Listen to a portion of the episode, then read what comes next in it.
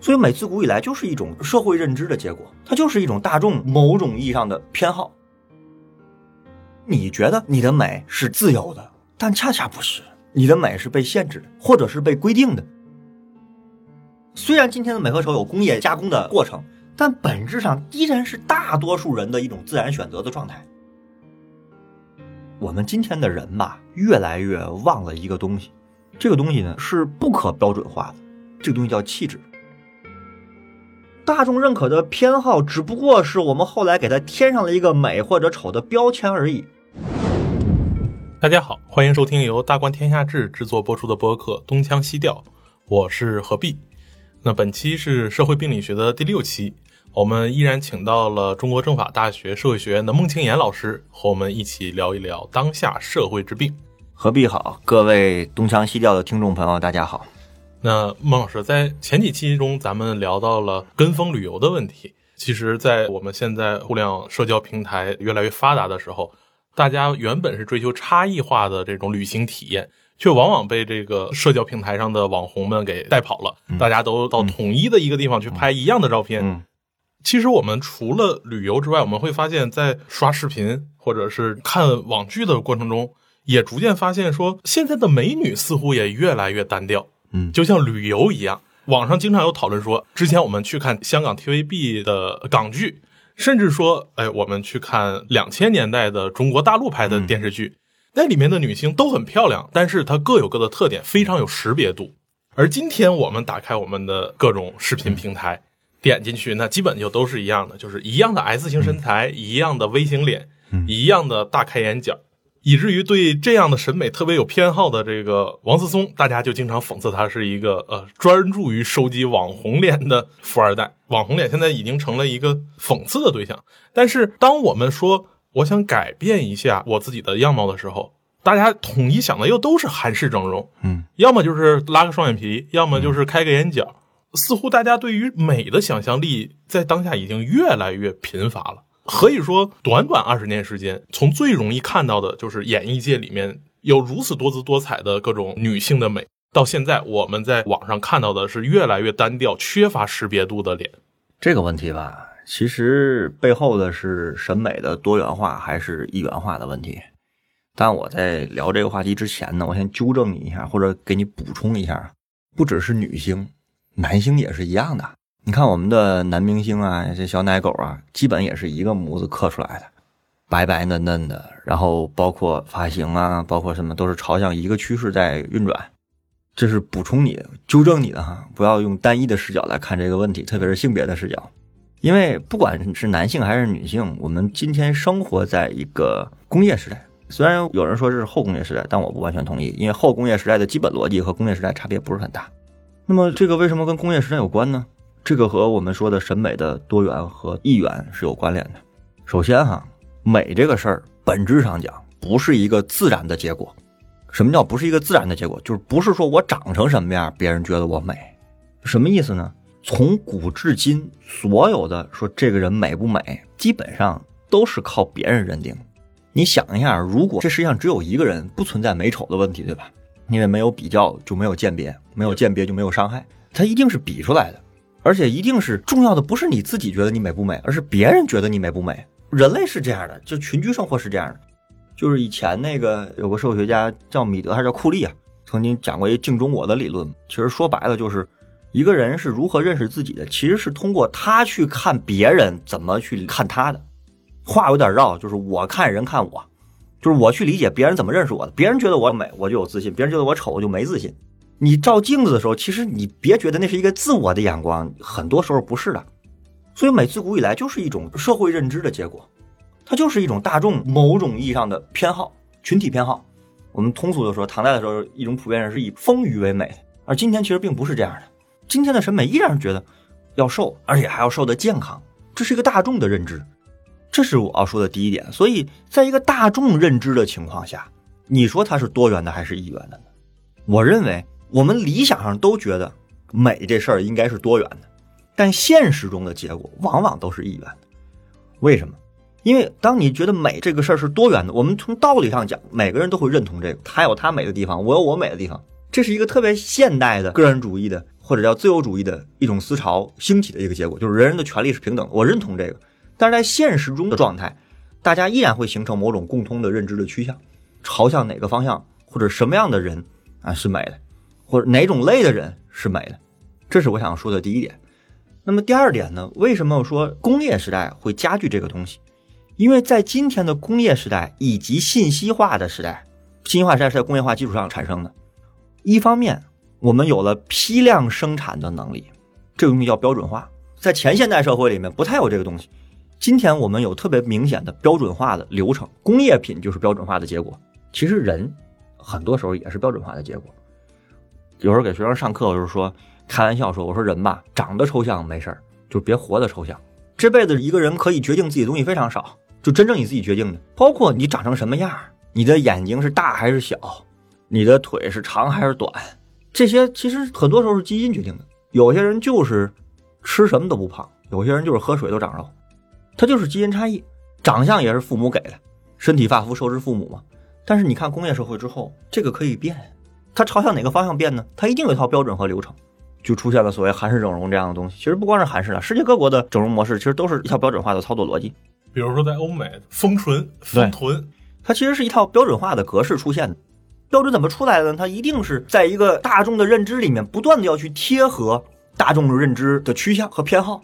所以你觉得你的美是自由的，但恰恰不是，你的美是被限制的，或者是被规定的，是在你的社会生活里面不断接受某种讯息。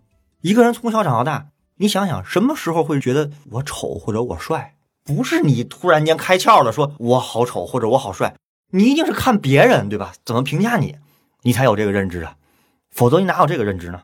这个是我说的第二点，就是工业时代它造成的一个结果。而且我们今天有发达的标准化流程的美容医疗的技术。第三点，信息技术也有加持。为什么？因为今天的信息技术，包括社交媒体，包括新媒体，其实是在让大家形成某种趋同化的认知上起了非常重要的作用。今天的人比过去的人更容易产生某种趋同化的认识，因为我们的媒介平台变了。就像你说的，我们在抖音里面就看到了一个一个的跳热舞的小姐姐或唱歌的小哥哥，都是一个模子。我们就说，哦，这种是网红，这种是好看的。它比我们过去接受的这些东西要更加的来得快，因此呢，形成某种群体编号的速度会比以前变得更快。我们说还有三点的原因嘛，就是美本身从古至今都是一个大众偏好的选择。我们理论上。理念正确那意义上，每个人都有自己的价值，这套东西都没错。但现实生活中，其实不完全是按照这套逻辑来运转的。第二点呢，就是跟工业社会的批量生产能力有关。第三，它跟今天社交媒体给你提供了更为大的空间去来制造某种群体偏好的认同，而且在引导着你什么叫美。我觉得我们说审美统一化还是审美多元化，我认为从现实的趋势里面，它当然是统一化的，它不再存在一个多元化的问题。多元化的这东西，哎，人的心理。其实统一化这一点，特别是随着现代媒体的发展导致的，对于普通人的对于美的认知的统一化这一点，其实，在西方也已经有了大家越来越多的对此的反思。然后，随着近年来的身份政治的这个发展，嗯，我们就会发现，在平权运动中有一波对于身体和美的一个平权的过程，就是反对 body shame，你不能因为我是胖子，不是主流审美，然后你就歧视我。结果发展到一定的这个程度以后，我们就会发现，哎，国际著名的内衣品牌维密，它之前就是可以被认为是西方美的一个主导的品牌和它的形象，那都是大长腿、细腰，一定要高挑的，就是那种美的形象给大家树立出来了，而且要穿着内衣特别漂亮。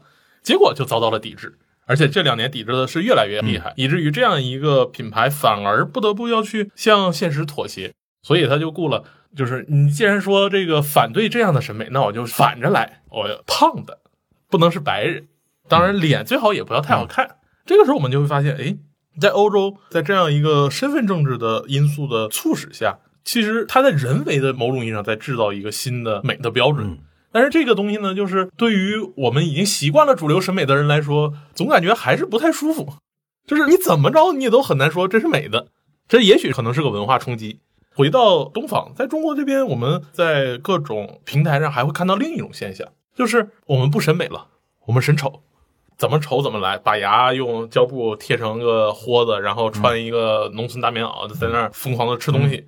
我们会看到这些东西在视频平台上也同样有流量，这个时候我们就会发现，美和传媒在新技术的加持下，让人趋于统一，这是一个方面。但它在反的方面，也在重新塑造，甚至是以非常单一化的方式在塑造人们新的所谓的多元。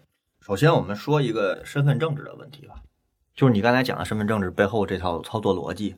首先，我是觉得这样的一种，就包括你讲的维密的那个例子。你不能说他用单纯的正确或错误来去讨论这件事儿。我一会儿再说这种身份政治可能造成什么样不好的结果。嗯，但是本质上说，这种东西或者这种现象的出现，其实是在对某种统一化的趋势做一种抵抗。这个毫无问题，因为整个西方，特别是整个自由主义的经典的思想源泉，来自于每个人从出生开始就是平等的。但是今天我们所理解的平等呢？已经和我们现实社会生活中看到那些平等呢，已经和最初所讲的这个平等不完全一样。就是理论上的平等是我和你都是人，因此我们从出生那一天起就都享有上帝所赐予我们的自然界的一些资源，我们可以使用它。不能因为我胖或我瘦，我胖我就使用的必须得少，我丑我就必须得使用少，而你帅你就使用的多，这个是不允许的。这个是平等的本来含义，它进而研发出了一种包括教育平等啊。包括就业机会的平等啊，包括性别平等，这些后来其实是平等的衍生品。但就说到丑和美这个问题上，你就会发现这个理论上的平等不好使。就是你现实社会中终究还是大家对于美有趋向的。对，它确实是一个不好使的东西。因为你说其他的方面都还好使一点，比如说不管我们长成什么样，或者我穷或富，我都有接受教育的权利。不管我们是什么身份，我们都在法律面前是一样的，这个都好通过制度规定。但是你说丑和美这个事儿。就很难处理，他没有办法有一套制度性的规定来约束。比方说招聘的时候，一个符合主流审美的人坐在你面前，和一个不符合主流审美的人坐在你面前，你说这些考官你怎么去规定考官心里面的那个标准？他没有办法变成一套制度的约束和规定。因此，其实这种身份政治的兴起，在落到这个美和丑这个问题上，其实是对这个事情的一种反抗。当然，这里面带来一个问题，这个问题就是我们觉得这个是符合理论上的正义的。但是，它其实本质上比较违背人的自然偏好。虽然今天的美和丑有工业加工的过程，但本质上依然是大多数人的一种自然选择的状态。这个自然里面，其实理解的是社会意义上的自然，就是大家都觉得这个是好看的。它其实是逆着这个潮流而动的，就会带来很多问题，或者带来一系列它的困境。很简单，能坚持多久呢？就是你逆着这个大众审美的状态来，你其实是非常费力的。这是我想说的第一点啊，就是说身份政治这问题。其实还有第二点，当我们去讨论美和丑的时候，我们依然是在一个长相上、五官上和身材上来讨论这问题，对吧？但是我觉得我们今天的人吧，越来越忘了一个东西，这个东西呢是不可标准化的，这个东西叫气质。如果用社会学的术语，就是 ethos，韦伯意义上那个精神气质。就通俗来讲，就是远远的看这个人大概是个什么状态。对。比如说，我们说，哎，可能这是个丑人，他眼睛小，身材不好，可能是个土肥圆，或者说不符合大众审美。但是这个人，我们就是说，哎，别看他长这样，但具有极强的人格魅力，或者人本身就有独特的气质，散发着各种各样的吸引人的魅力。回到特别学术的部分，什么叫魅力？什么叫魅？魅就是说不清楚的，对吧？不是理性的，那它不是理性能思考的，它一定是不可言说的，不可被实证和标准化所界定的。这个东西叫魅，那魅力这个词其实就是不可言说的，就是你也不知道他咋造出来的，可能长得不好看，可能是个特别普通的人，但是你跟这个人接触之后，他有自己身上散发着自己独特的气质。其实，在我理解看来，所谓的自由主义的核心，其实是在这个意义上去来讲人的美和丑的，而不是在纯五官和长相上。中国古人有句话：“腹有诗书气自华”，就在讲这件事儿。当然，我不是说大家都去读书了，但就是说，它本质上就是这样。你说一个人，这个人一看就饱经沧桑、饱经世事，然后是岁月沉淀过后的沉淀，其实不见得他有多少苍老，他可能一点都不苍老。但是这个人为人处事、做事也好，一看就是经过风浪的人。这个东西是气质，不同的人会有不同的气质，因为每个人的人生经历不一样。而我们今天其实越来越不在意这个，反而是用一套标准化的样态去来规定这个东西。这其实才是使人失去了人本真的含义。越这样，人越没有个性。人的个性不体现在我是长得什么样，我是个瓜子儿脸还是个大圆脸，不在这个，而真正意义上的美，其实是在那个气质上，是在这里面。我举个例子，不恰当的例子啊，你说罗永浩丑不丑，或者你说他美不美，他肯定不算是帅哥吧？但是你要听他讲脱口秀，你会觉得啊，这好有意思啊，这个人太好玩了，一看就是特别有意思的、特别能吸引人的、有人格魅力的一个人。这个东西才是现代社会以来人们所共享的人作为人的个性，而我们今天其实越来越被工业化的标准流程在侵蚀着这个东西，我们在不断的被侵蚀这个。以至于我们对这个东西失去了想象空间，而不是对长成什么样失去想象空间，这是致命的。或者说，我认为这个是比较让人觉得遗憾的，因为人真正的东西在这里面。其实这一点让我想到了咱们上次聊这个《楚门世界》，就是《全民的监控》里面，您提到了福柯对于现代社会的一个界定。嗯，其实他并没有说从资本主义生产、嗯工业化的角度来去说，反过来是说从治理的角度，您非常强调。现代社会的一个很大的特征是，它区别于古代社会，它以一种非常细腻，就是像园丁一样去修剪现代人的这样一个过程。简单，它就特别像一个精密运转的机器一样。对，每个人呢，既是这个机器的产品，也是这个机器中的一个小齿轮。儿。